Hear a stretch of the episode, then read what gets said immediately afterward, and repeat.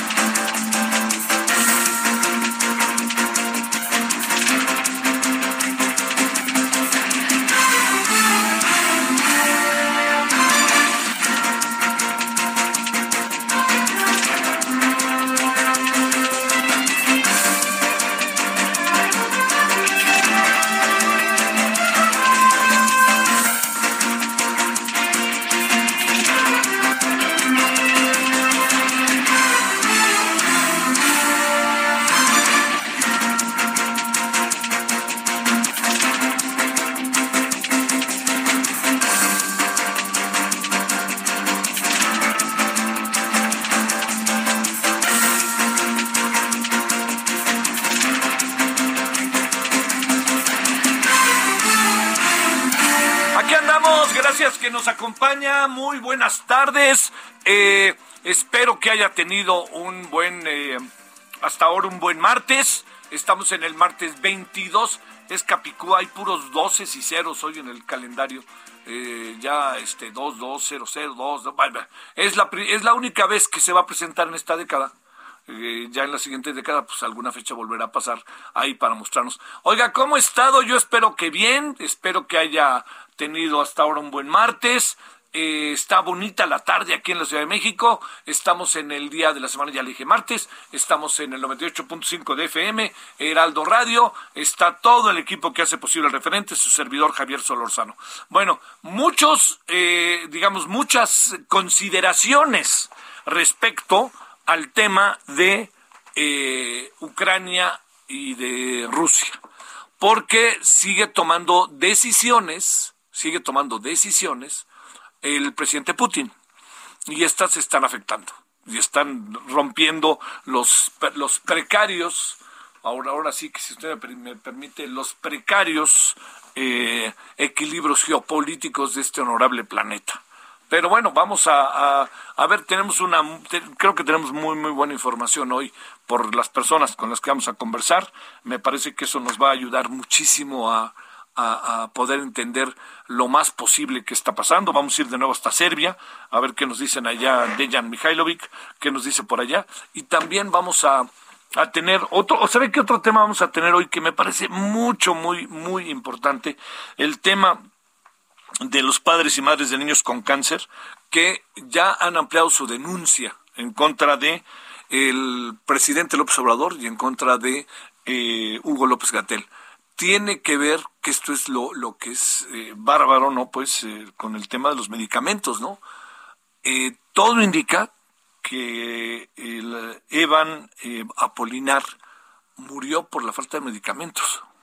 Y eso es, perdóneme, eso es una obligación del Estado. No, no, no le demos más vueltas, es una obligación del Estado. Entonces, yo le, si le parece, vamos a platicar un ratito de ello. Y lo otro es que a mí me, da la impresión, ya lo estaremos platicando, ¿no? Porque es un tema que está, está, está, un buen rato en curso. Eh, a mí me da la impresión, no sé usted, que el tema de la, de la casa de Houston, eh, está entrando en un proceso de empantanamiento. ¿no? Porque la explicación que da la empresa sobre lo sucedido, la empresa que dice que hizo una auditoría y que no hay conflicto de interés, pues con todo respeto es la empresa. ¿No? ¿Qué va a decir la empresa? ¿no? La empresa analizándose a sí mismo si tiene conflicto de interés o no. No, tiene que ser una, eh, diría yo, tiene para esto que estar presente una instancia impartidora de justicia. Además, el presidente ha dicho que está de acuerdo en que entre a la, este, que entre a la, que la fiscalía lo investigue, etcétera. Y yo creo que eso nos podrá dar mucho, mucho de, de, elemento para poder entrar, como para tratar de dar el siguiente paso. Si hay aquí conflicto de interés, entremos al conflicto de interés. Y si no hay conflicto de interés, pues este liberemos de una vez por todas el, asunto. El tema también, no, no lo perdamos de vista, pasa eh, sí por el conflicto de interés, pero pasa por, por aspectos que no son tan medibles, ¿no? Así no es tan medible. A ver, yo le diría que, lo que el presidente, a ver, lo planteo de esta manera. Eh, la forma, la casa, la forma en que vive el hijo del presidente, pues ese es uno de los temas, ¿no? O sea, a, mí, créame y lo vuelvo a decir, el hijo del presidente tiene todo el derecho de vivir como quiera. Y, y si vive con la mayor de los lujos, si es que es el caso, pues que viva con la mayor de los lujos. Yo no me meto ahí. Aquí el asunto está en si el dinero con el cual todo eso está es un dinero bien habido. Y si es un dinero bien habido, ya viene la otra parte, que él quiere vivir así. ¿Dónde está el rompimiento de todo el esquema de lo que estamos hablando y de lo que hemos estado comentando a lo largo de estos días? Pues en lo que se presume es una contradicción por parte del hijo del presidente, que ha seguido incluso la causa del presidente de manera muy precisa, que participó políticamente en las elecciones, todo eso, que está teniendo una forma de vida que rompe con todas las cosas que el presidente menciona sistemáticamente. ¿Eso es penable? No, no, perdóneme, no, no. Como yo lo he dicho, yo no encuentro ahorita, a ver, yo, digo usted, entre la polémica, sé que me llevaré jitomatazos. Yo no encuentro ahorita elementos que pudieran marcar un conflicto de interés. No lo veo.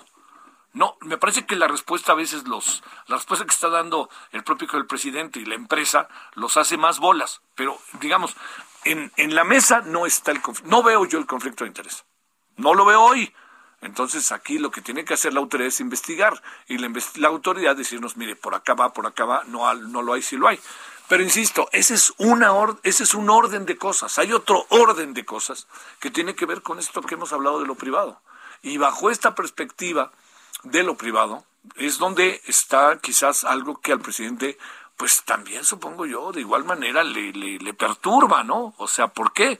Porque todo lo que él dice que debe de ser la humildad, pareciera que el hijo representa lo contrario, y es el hijo del presidente. Claro que tiene, es mayor de edad, sí, pero no deja de ser el hijo del presidente. Y entonces, como al presidente todo este tipo de cosas, uno, le afecta, pero no solamente es que le afecta, además de que le afecta, todo este tipo de cosas al presidente se las hace, se las hace ver, se las hacen ver sus críticos de manera absoluta y definitivamente contundente, pues entonces, ¿qué es lo que acaba sucediendo? Que estamos en un toma y daca en el cual no hemos, no hemos salido. Yo tengo la impresión de que el, el presidente no ha logrado todavía reencauzar la agenda como él quiere.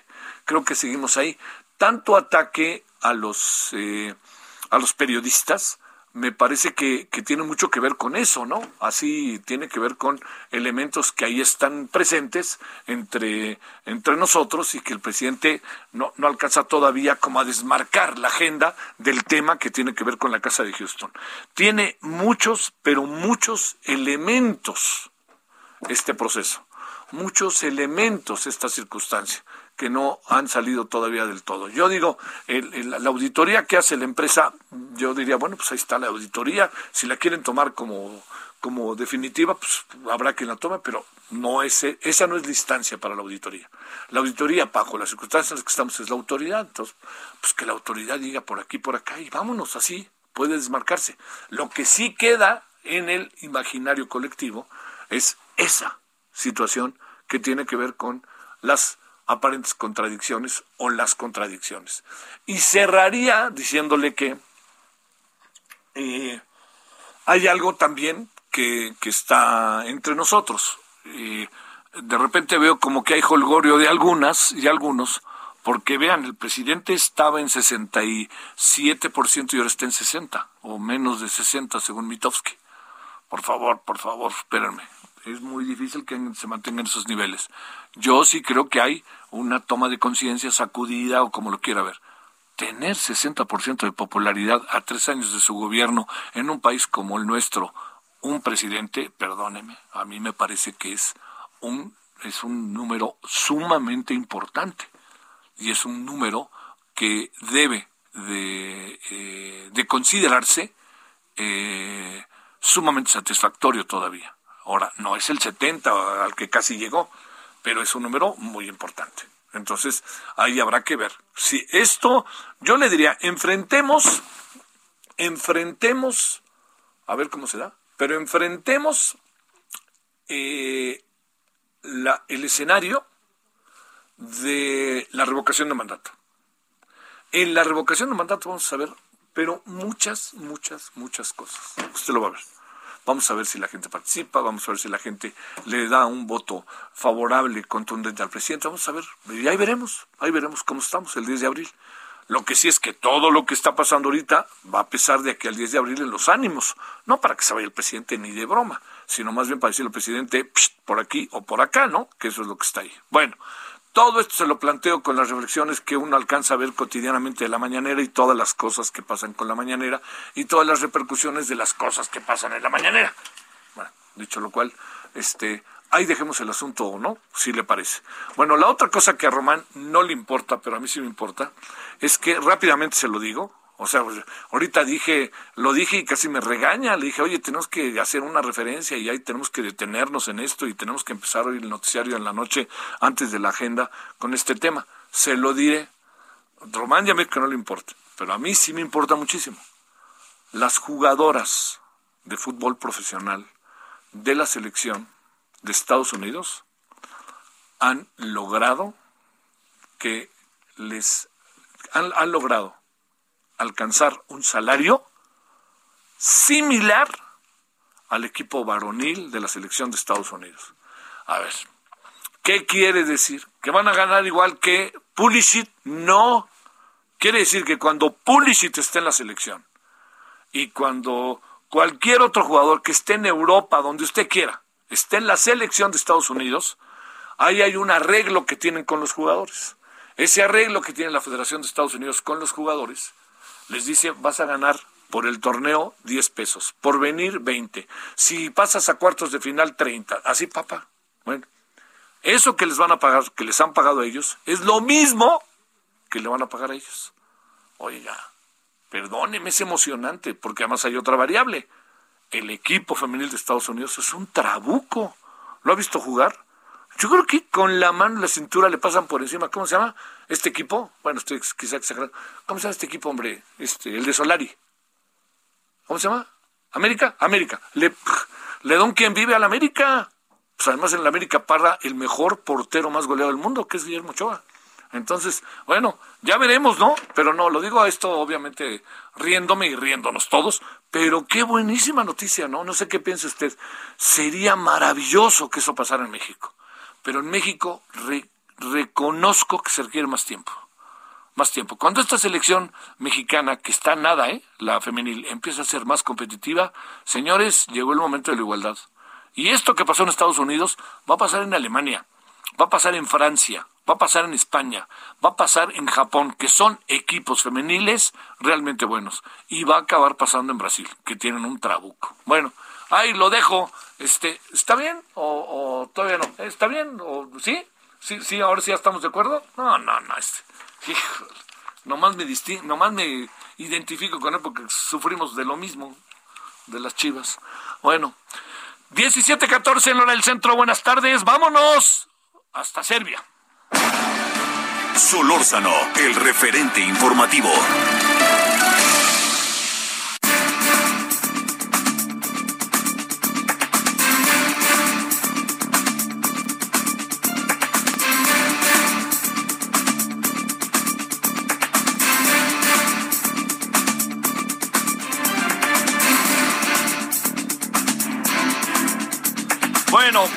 A, con Dejan Mihailovic, con enorme gusto, doctor experto en geopolítica, relaciones internacionales del TEC, eh, del Instituto Tecnológico de Estudios Superiores de Monterrey. Mi querido Dejan, buenas noches para ti, ¿cómo has estado? Eh, buenas tardes para ustedes, muy bien, muchas gracias. Un gusto saludarte y obviamente gracias por el espacio. Eh, y pues sí, pasando a los, antes, temas, de los temas futbolísticos a, una complicada partida de ajedrez en Ucrania. Claro, oye, no, Dejan es un enorme gusto, eh, te quiero ser enfático de que estés con nosotros. A ver, ¿qué ha pasado en las últimas horas? ¿Qué ha sucedido? Parece que movió sus piezas, como decíamos anoche, de manera muy clara el señor este el señor Vladimir Putin. Sí, correctamente. Bueno, eh, seguimos con la insistencia del de, eh, Departamento de Estado y el Pentágono, apoyada por, eh, por la divulgación de los medios occidentales de que sigue en pie una invasión inminente de Rusia para Ucrania, incursionando al territorio ucraniano, y obviamente pues esto implicaría una guerra total. Eh, sigo eh, siendo muy escéptico ante esta eventualidad porque casi estoy seguro de que esta invasión no va a ocurrir. Eh, esto lo planteamos en nuestras conversaciones pasadas y bueno, pasando a lo que pasó el día de hoy, Putin se limitó en reconocer la independencia de las dos repúblicas populares, Donetsk y Lugansk, dentro de ellas la zona de Donbass, que está completamente controlada por las fuerzas rebeldes eh, prorrusas. Eh, hoy mismo también la Cámara Alta de la Duma, que es el Parlamento ruso, aprobó eh, una, un eventual envío de las tropas rusas a estos territorios. Putin sigue afirmando que aún no sucederá esto y que apenas están evaluando la situación sobre el terreno. El Occidente responde con endurecer las sanciones eh, que en esta ocasión se limitan a eh, imposibilitar el acceso al mercado financiero de dos bancos importantes rusos, imponer también unas eh, sanciones a un par de oligarcas rusos que tienen sus activos en el mercado de la City y en otras partes del mundo. Llama la atención también que Olaf Scholz, el, canciller alemán, eh, suspende puesta en operación del Nord Stream 2, eh, el famoso tramo de más de 1.500 eh, kilómetros de tubería que se construyó atravesando el Báltico y que era una especie de negocio bastante interesante entre Rusia y, Alemania. Hay que recordar que si se congela esto, pues la economía alemana, sobre todo la parte de la seguridad energética, se vulnera todavía más, sabiendo que Alemania importa 55% del gas natural eh, de Rusia. Eh, Medvedev, Dmitry Medvedev eh, afirma hoy que Europa Occidental y el resto se tienen que preparar para un precio de gas de 2.000 euros por mil metros cúbicos, una nueva realidad. Entonces, estamos ante una situación cada vez más complicada. El Consejo de Seguridad se reunió y reiteró la, la invitación de que eh, la solución de este conflicto se diera por vías eh, diplomáticas. Hasta el momento, eso, Javier. ¿Qué puede pasar cuando dice, por ejemplo, el presidente de los Estados Unidos que se van a imponer, que, que de acuerdo en una coordinación con los aliados, lo leo textual, eh, aliados and partners y aliados y socios, estoy anunciando el, que vamos a imponer sanciones contra Rusia eh, para responder por los actos de ayer. ¿Ahí qué puede pasar y qué tanto puede provocar más cosas? Eh, yo creo que el margen de maniobras en términos de embargo económico y sanciones cada vez más endurecidas es una medida limitada. Eh, Rusia eh, está bajo sanciones desde hace mucho tiempo. Obviamente esto desgasta eh, la economía nacional rusa, pero no, no hace, no provoca cambios de curso en la agenda de su política exterior, sobre todo su pretensión de que Ucrania siga siendo una zona de su influencia y que realmente se impida a toda costa que este país se incorpore a las filas de la OTAN cosa que Rusia considera como eh, punto más eh, delicado ¿no? de su propia seguridad. Sabemos muy bien que la OTAN se expandió en últimos años, 14 eh, países nuevos ingresaron a esta organización del Tratado del Atlántico del Norte Y eh, Putin en diferentes ocasiones ha dicho muy claramente, eh, si esto sigue, ¿hacia dónde nos vamos nosotros? ¿Dónde quieren que usted, dónde quieren que nosotros eh, vayamos caminando? queda también, Javier, una interrogante.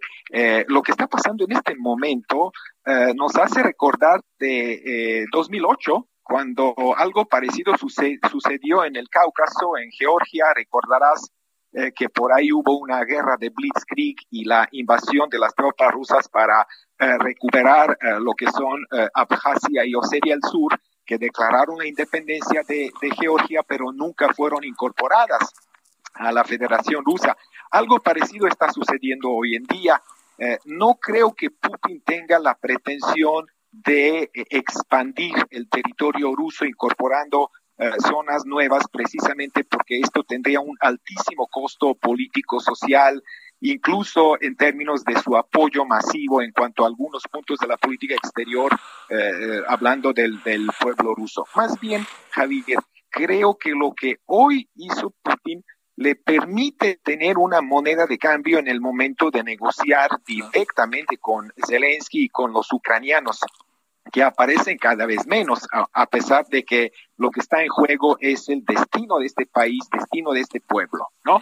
Eh, Putin cree que probablemente podría ofrecer que Lugansk y Donetsk eh, sean nuevamente parte de Ucrania, con tal de, de que Ucrania nunca eh, ingrese a, la OTAN.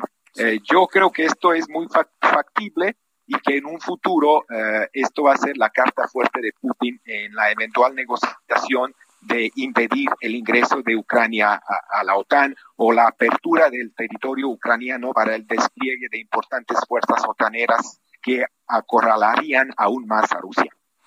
Oye, eh, a ver, eh, dos, dos asuntos. Primero, ¿qué puede estar pasando en Donetsk que respecto a lo sucedido? Qué tanto este le dicen este te reconocemos y al rato siempre no te reconocemos, uno, y dos, ¿qué pasa en países como el tuyo?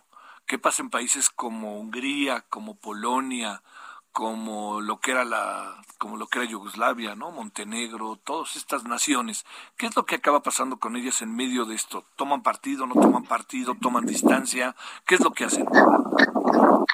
Eh, sí, excelente pregunta, Javier. Eh, por un lado, cuando tienes un proceso de separación, eh, un movimiento irredentista, rebeldes que implica secesión, derecho de autodeterminación de los pueblos, pues obviamente todo esto tiene que estar negociado, tiene que ser negociado y bajo el paraguas del derecho internacional.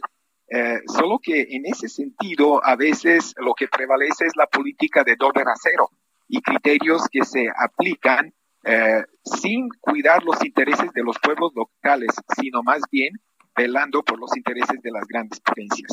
En este momento, Lugansk y Donetsk siguen siendo parte del territorio ucraniano. Eh, ellos proclaman la independencia, eh, se autollaman repúblicas populares de Lugansk y Donetsk. Rusia reconoce su independencia, pero no los incorpora a su territorio. Esto es muy importante.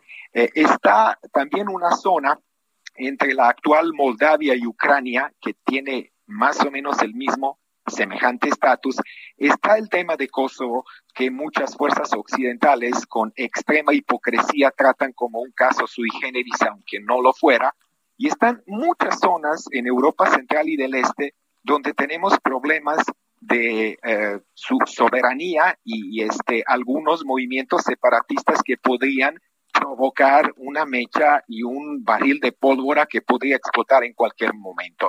En Eslovaquia, en Hungría, en Rumania, en la frontera greco-turca, eh, en Bosnia y Herzegovina, eh, cuestión de Kosovo que ya mencioné, Montenegro. Entonces tendríamos una Europa altamente inestable un mapa étnico, político, religioso que se asemeja a la piel de leopardo y algo que ya sucedió trágicamente entre 1991 y 95, que fue la guerra de la desintegración de la ex Yugoslavia y los bombardeos de 99, donde la OTAN, en aquel entonces 19 países miembros, eh, machacaban al territorio de Serbia y Montenegro durante más de 70 días con el pretexto de una inexistente limpieza étnica en aquel entonces. Dejan Mihailovic, te seguiremos buscando y te seguiremos agradeciendo. Gracias, Dejan. Con mucho gusto, Javier. Un abrazo para ti, tu equipo de producción y tus seguidores. Gracias, muchas gracias. Pausa.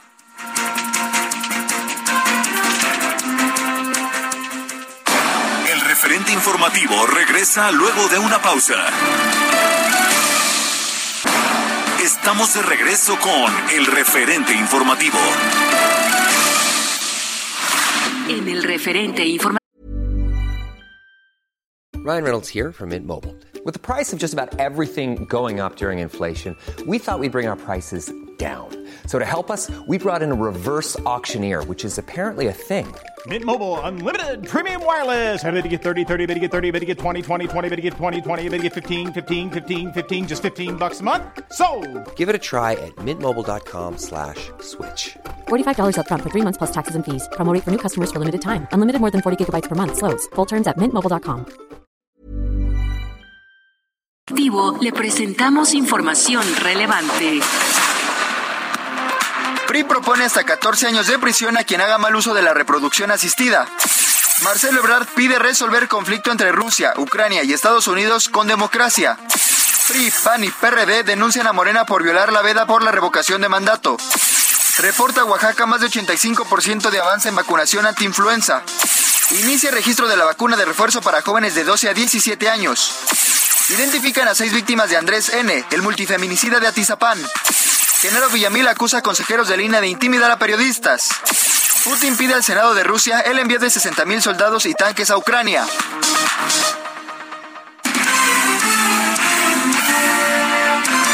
Esperamos sus comentarios y opiniones en Twitter. Arroba Javier Solórzano. Arroba Javier Solórzano.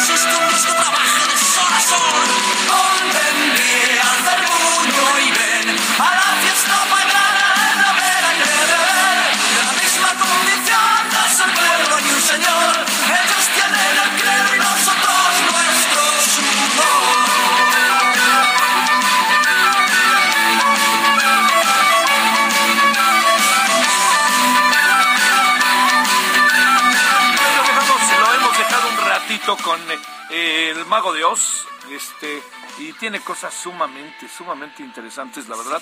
Esto se llama eh, Fiesta Pagana. Eh, es un grupo español que se, se presentó el pasado fin de semana aquí en la Arena Ciudad de México. Es un tour llamado Al Abordaje. Eh, para los que lo quisieran ver, las los y las quisieran ver, eh, Monterrey, Querétaro, Puebla y Oaxaca son los siguientes puntos en donde estará presentándose eh, Mago Dios. Bueno, ahora 17.33 en hora del centro.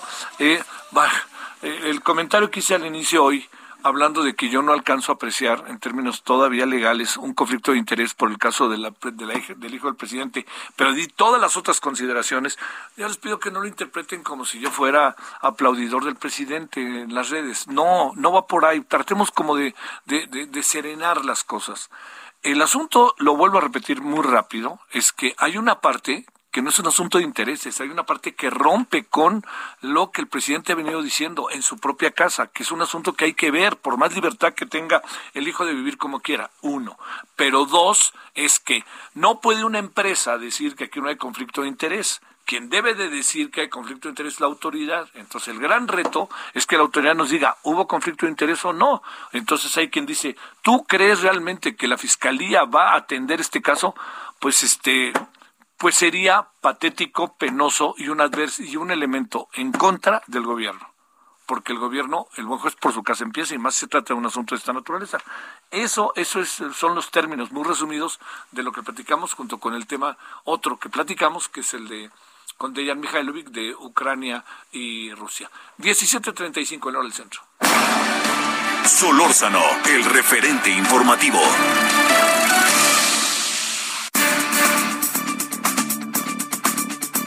Bueno, eh, hoy Adrián Arias allá en el impreso presentó un reportaje digno de revisar y revisar y revisar. Él es reportero de la, de la, sección Mercados del Heraldo de México, el impreso, bueno, y en todo lo que corresponde a radio y televisión. Y lo tenemos en la línea para que nos cuente y no me adelante yo mucho. Bueno, ¿cómo estás, Adrián? Buenas tardes. Javier, muy buenas tardes a ti y a todo tu auditorio. Siempre un gustazo enorme platicar contigo en este espacio, Javier. Ganamos y con mucho gusto. Oye, déjame plantearte, Adrián, eh, las reservas de litio ya valen 102 mil millones de dólares en México. Eh, ¿De qué nos sirve? Sí, Javier. Bueno, esto hay que ponerlo en contexto. Eh, si tú me comentas de qué nos sirve en este momento, pues nada. Pero hay algo eh, que está en medio de la discusión, que es que el gobierno mexicano quiere nacionalizar la industria del litio para que sea el propio gobierno el que lo explote y el que comercialice este pues este mineral que es estratégico. Por eso es que es tan relevante saber de qué valor estamos hablando, es decir, de qué tamaño es el tesoro que tenemos guardado ahí en las reservas. Eh, este valor de 102 mil millones de dólares equivale a 2.1 billones de pesos. Este monto serviría para construir hasta 11 refinerías como la de Dos Bocas Tabasco, Javier. Es, es una cantidad de dinero inmensa y es por eso que el gobierno propuso una reforma legal para que sea el Estado el encargado de producir y comercializar exclusivamente el litio. Ahora, si me preguntas, Javier, bueno, y el litio a mí que como, como persona, como radio escucha, que a lo mejor no estoy eh, relacionado con el tema energético, pues eh, eh, todos vivimos con el litio de alguna manera o convivimos con el litio de alguna manera. ¿Por qué, Javier? En nuestros teléfonos celulares, eh, una parte de, de la batería que viene integrada está hecha de litio porque el litio almacena la energía, es un almacenador de energía. En los autos eléctricos que ya eh, se, estima que hay eh, algunos miles de autos eléctricos circulando en, en, las calles de México, eh, estas baterías que almacenan la electricidad están hechas también con litio. Y también en el aspecto médico hay algunos medicamentos que se usan para tratar la, la ansiedad, y la depresión que también utilizan litio. Entonces es por eso que es un mineral tan importante y por eso se ha eh, valorizado mucho, su, su valor se ha disparado porque hay una demanda muy intensa de este mineral, Javier. Ajá. Oye, este, esta, esta, esta controversia, no, pues esta polémica diría yo, más que, no, pues sí, controversia, polémica, este, Adrián, respecto a que si México debe de, bueno, debe de estar en el Estado, formar parte del Estado mexicano, pero si se privatiza, no se privatiza, si todo este tipo de cosas que se han puesto en la mesa, y, yo no veo cómo puede ser solo el gobierno quien se encargue de esto, ¿no? Así es, Javier. Ahí vienen los asegúnes eh, y la parte, eh, pues, eh, polémica y controversial. Sí, porque en el mundo no hay un caso en donde un gobierno se encargue por sí solo de una mina de litio o de un negocio de litio. Por ejemplo, en China hay una participación eh, combinada entre empresas privadas y públicas porque requiere mucho dinero. Eh, nosotros hicimos alguna vez también una investigación en, que nos arrojó que costaría por lo menos dos mil millones de, dólares iniciales echar a andar una, un negocio de litio, una mina de litio.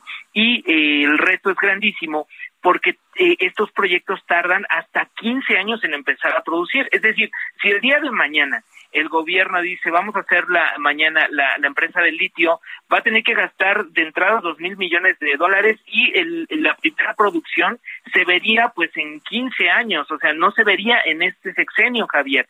Y obviamente pues las ganancias se verían mucho después de esos 15 años porque el hecho de que empieces a producir no significa que empieces a ganar dinero en ese momento. Empieza a producir y tardas eh, pues como mínimo cinco años para llegar a un punto de equilibrio que es lo que tarda un negocio eh, de manera convencional.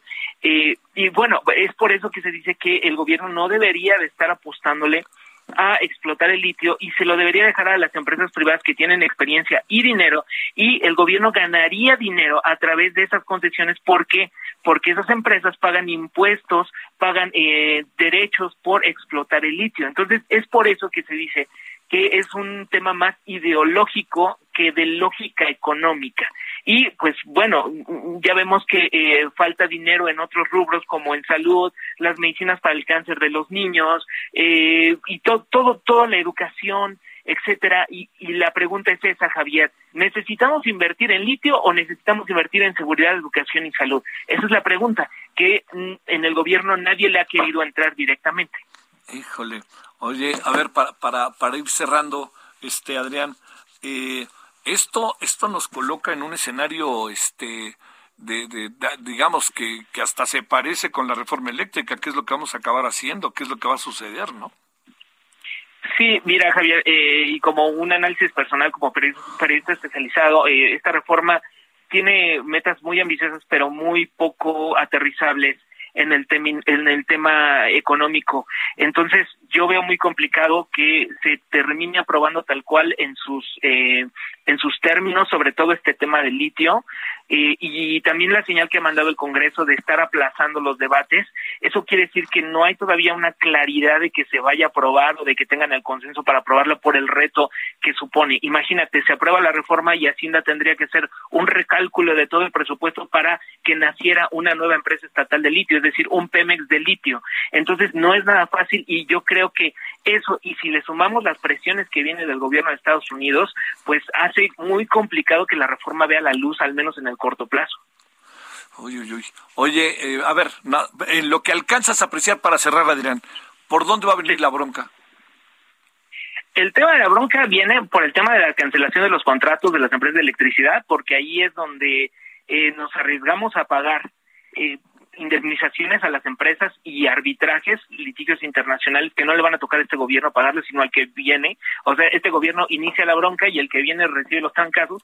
Y eh, por el otro lado, este tema de litio, que es muy caro para la nación y bueno, eh, también por un tema que nos complica en, no solo con el TEMEC, sino los otros cuarenta y tantos acuerdos comerciales que tenemos en donde hay protección de inversionistas. Esto, este, esta reforma no, solo no, no solamente afecta al TEMEC, sino a todo el conjunto del abanico de acuerdos comerciales. Es por eso que eh, se ha, considero que se ha retrasado tanto la discusión y el debate porque están viendo de qué manera se descafeína esto y nos evita meternos en, esta, en este tipo de problemáticas, Javier. Oye, oye, oye. Oye, le seguiremos, ¿no? A ver si la semana que entra le damos una segunda vuelta al tema, ¿no, Adrián? Hombre, yo encantado, Javier. Bueno, oye, como siempre, querido Adrián, un gran abrazo, buenas tardes. Muy buenas tardes. Hasta luego. Bueno, vámonos a las 17 con 42 en la hora del centro. Solórzano, el referente informativo.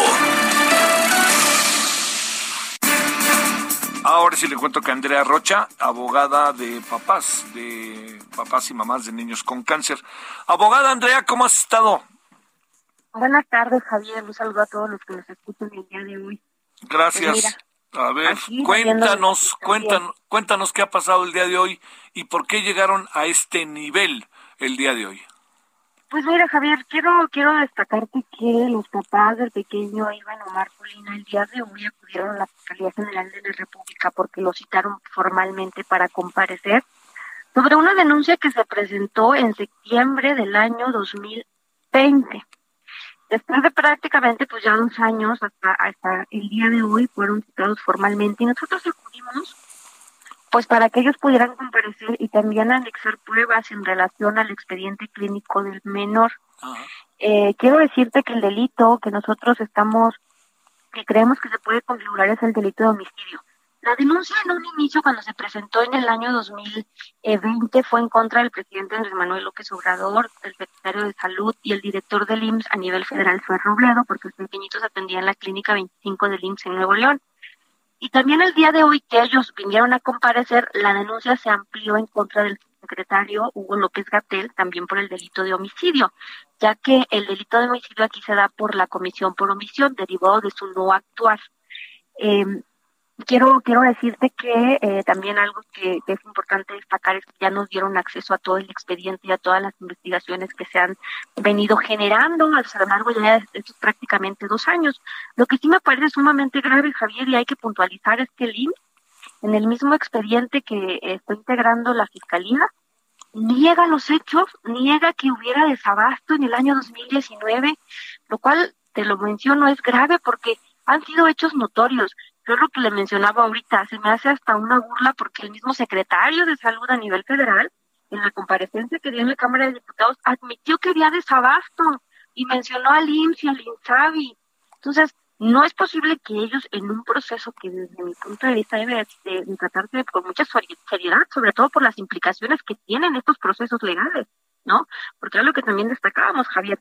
Nosotros hemos puntualizado bien que es, el desabasto fue originado y no es posible que haya presupuesto para, para un tren Maya, no es posible que haya un presupuesto para la revocación de mandato, no es posible que haya presupuesto para otras áreas, pero no para el sistema del sector salud.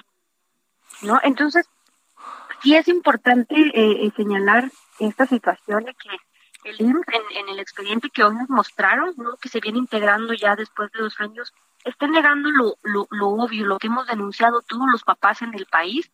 Entonces nosotros vamos a presentar más adelante como tal una cronología de todos los hechos, de, también del, mismo menor, de cómo venía él iniciando con su tratamiento, cómo venía avanzando y que lamentablemente cuando sus papás empezaron a vivir el desabasto, pues la salud del menor se empezó a deteriorar. Y yo creo que eso no, no se vale, Javier, porque hoy lamentablemente el pequeñito ya no está. los papás se preguntan qué hubiera pasado si mi hijo hubiera recibido todos sus tratamientos, ¿no? Yo creo que ya bastante indiferencia tenemos con las autoridades, porque el presidente la semana pasada salió a decir que todos los papás eran pagados. Y lo dijo el 17 de febrero, ¿no? Yo creo que también ya frente a esta situación estamos cansados. Y algo que sí te voy a destacar, Javier, nosotros desde el año 2019 eh, que presentamos la primera denuncia, queremos que, eh, se, que se puedan judicializar a las autoridades responsables, queremos que estén en la cárcel, porque esto no va a quedar impune. Oye, a ver, abogada Andrea, este, lo que, lo que nos cuentas es bastante, digamos, de alguna otra manera, perdón, pero medio se ha venido, ha venido haciéndose público, pero ahora hay un caso muy concreto, ¿no? En el caso de, eh, de Evan Apolinar. Eh, Así es. ¿cuál, ¿Cuál es la causa de la muerte de Evan Apolinar? Entendiendo que él tenía cáncer, pero digamos, cuando hablamos de cuál es la causa, es decir, qué medidas se pudieron tomar de, en un país, en un gobierno, en un estado, para atender a un pequeño y no es el único caso que no está siendo atendido. ¿Qué fue lo que acabó pasando en este asunto? cuando se pidieron una y otra vez los, este, los, los medicamentos? ¿Qué contestaban? ¿Dónde está esta fundamentación, Andrea? Pues mira, quiero quiero decirte que Iván empezó su tratamiento cuando le diagnosticaron el neuroblastoma fase 4. platicando con sus padres, ellos mencionaban, eh, abogada, nuestro hijo le suministraban las quimioterapias y venía avanzando en su tratamiento, era cada 21 días. Eso lo, acabaron también ahorita de manifestar. Y de la nada le empezaron a, tú sabes que hay un carnet, un cuadro clínico que los menores deben de cumplir si en un día te tocan cinco quimioterapias, tú no puedes decir, pues te vamos a suministrar tres y dos no, o te las vamos a sustituir, porque en el caso de Iván lo que pasaba es, eh, no hay bien Cristina, pero le toca metrotexate, ponle metrotexate y no importa que no le pongas bien Cristina. No, no. Eso, eso, no, eso es estar manipulando el esquema, simplemente porque no hay medicamentos oncológicos. Entonces, algo que, que sí debemos destacar, Javier, es que yo no sé por qué las autoridades dicen, yo no sé si eso para, para ellos sea abasto de medicamentos. Sí porque eso sí es, es, un, es, es, algo que se configura en la pérdida de vida de muchos niñas y niños. Lamentablemente el pequeño empezó a recaer hasta perder la vida, ¿no? Y también en, en varias ocasiones no le querían realizar un estudio simplemente porque el aparato no se encontraba en condiciones óptimas. Entonces, vuelvo a lo mismo, Javier, hay dinero para otras cosas, pero no hay dinero para el sector salud. Oye, eh, que, eh, híjole, para cerrar, si se puede, por este y, te prometo que volvemos a tomar el tema esta semana. Déjame preguntarte, abogada, eh, la verdad, ¿tú crees que haya futuro, este, que tenga futuro esta denuncia, esta demanda en contra del presidente y su consentido López Gatel, para decirlo claro? Pues mira, yo la verdad es que sí, nosotros estamos eh, mostrando todas las pruebas, tenemos todos los elementos, Javier, y te voy a decir algo, si no lo logramos en este sexenio, la justicia nos va a llegar en algún momento. Sí, claro. Mi trabajo como abogada va a ser seguir dándole continuidad puntual a todas las denuncias, presentar todas las pruebas pertinentes que tengamos y no dejar que, que, que una denuncia muera porque la quieran llevar al expediente, no. Darle el seguimiento puntual, Javier, ese va a ser mi trabajo. Ay, abogada, y en medio de la tristeza y el desazón, ¿verdad? Así es, de verdad que se te parte el corazón cuando escuchas de verdad el testimonio de los papás. ¿Y las autoridades, oye, las autoridades siguen sin voltear a ver, abogada? Pues mira, es muy lamentable que, eh, te voy a decir algo, Javier, reconocen que hay desabasto y después salen a atacar a los padres. Esto no es un juego, ¿no? Digo, al final los papás no están exigiendo más que una lucha legítima, una lucha del derecho a la vida de sus hijos. ¿De qué manera el gobierno quiere que, que, le, que le pidamos? Lo estamos haciendo por la vía legal y, también por la vía de los amparos, pero parece que este gobierno solamente entiende a la mala. Bueno, te mando un gran saludo, abogada, y te prometo que hay del jueves o viernes, si te parece, volvemos a conversar. Claro que sí, muchísimas gracias, Javier. Buena tarde. Muy agradecido.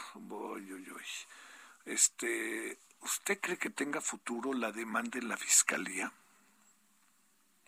Está difícil, ¿no? Bueno, vamos a esperar, vamos a esperar, pero no hay que bajar la guardia. Balance Inmobiliario es presentado por Centro Urbano. Estrena hoy Casa Odepa en 20. Grandes promociones en Tecámac, Querétaro, Puebla, Cancún, Playa del Carmen y Monterrey. Tu mejor hogar e inversión está en 20. Búscanos en 20.com.mx. Querido Horacio Urbano, ¿cómo has estado? Muy buenas tardes. A todo dar, querido Javier, a todo dar. ¿Cómo van las cosas hoy? Pues mira, van bien, con un poco de preocupación, porque en estos días hemos estado recibiendo información del sector inmobiliario, y el hecho es que las viviendas están encareciendo mucho por esta inflación que tenemos. El costo de insumos de, precio internacional, como el acero y el cemento, le está pegando muy duro a la construcción, y eso es preocupante para toda la gente que va a necesitar vivienda este año, ¿no? A ver, eh, te diría, a pesar de que sube el precio de la vivienda, eh, ¿se compran o no se compran o cómo anda el mercado, Horacio? Mira, sí se compran, pero precisamente eh, lo, que, lo que uno hace para ajustar es que imagínate que llegas con mil pesos al supermercado ah. y vas determinado a buscar a, a, buscar determinada leche, determinados chocolates, determinados productos. Si no te alcanza la lana, lo primero que haces antes que bajar del carrito cosas es ajustas a marcas más baratas. Pues en el caso de vivienda es exactamente lo mismo y las personas que podían comprar una vivienda en la Ciudad de México de un millón de pesos, que ya no hay, pero vamos, de dos millones de pesos, para hablar de algo que sí es posible que se encuentre, lo que está pasando es que en lugar de comprarla en una colonia, la va a tener que comprar quizá uno, dos, tres, cuatro o cinco kilómetros más lejos y en muchos casos lo que está propiciando es que la gente tenga que tenga que seguir yendo a comprar viviendas a la periferia porque es donde pueden encontrar viviendas baratas. Y eso pues mira por un lado está bien porque en momentos del home office pensaría uno que está bien que puedas vivir quizá eh, incluso en una ciudad lejana, no lejana, de las ciudades periféricas, en Pachuca, en Cuernavaca, en todo aquello, pero para muchas cosas sí que te complica la vida porque hay quien necesita la escuela para los niños y la opción era comprar una vivienda en, en ciertas delegaciones y hoy ya no les va a alcanzar porque el ajuste de presupuesto de ese incremento en los precios los está aventando a la periferia. Y eso es un tema preocupante que estamos viendo en todas las ciudades mexicanas. La, eh, eh, te podría decir que este impacto de inflacionario en el precio de la vivienda te puede significar cinco kilómetros de ubicación. Y eso es un montón cuando estamos hablando de una zona urbana. Claro, claro. Este, eh, muy en breve, ¿qué sería bueno hacer? ¿Esperarse? La inflación no parece que vaya a bajar en el corto mediano plazo. Bueno, no, lo que sería bueno es que los que están ya lo están viendo que no le piensen más, que le metan segunda y intenten amarrar el precio y amarrar el crédito. Pero lo que en realidad tendría que hacer es que el gobierno se meta con políticas de vivienda que permitan que el costo de los permisos, el costo del suelo y el costo de la corrupción le pegue más a la, a la vivienda para que en lugar de que la gente tenga que tenga que ajustar con el precio, pueda ajustar porque la vivienda pueda costar menos en lo que sí puede costar menos. Porque si el acero no va a bajar de precio, pero a lo mejor los trámites sí, la corrupción sí, tiempo de los permisos también, y que la regulación permita que el suelo tenga un uso más eficiente, eso permitiría compensar con, con lo que sí se puede el alto costo que va a tener la vivienda por los costos inflacionarios. Te mando un gran saludo, Horacio Urbano. Muy buenas tardes. Abrazo, querido Javier. Hasta luego. Balance Inmobiliario fue presentado por Centro Urbano. Bueno, oiga, ya nos vamos donde nadie nos juzgue. Nos vemos a las 21 horas en Hora del Centro. Este, ojalá nos acompañe. Estaremos en Heraldo Televisión, el referente. Y por lo pronto todavía hay tarde. Pásela bien, adiós. Hasta aquí, Solórzano, el referente informativo.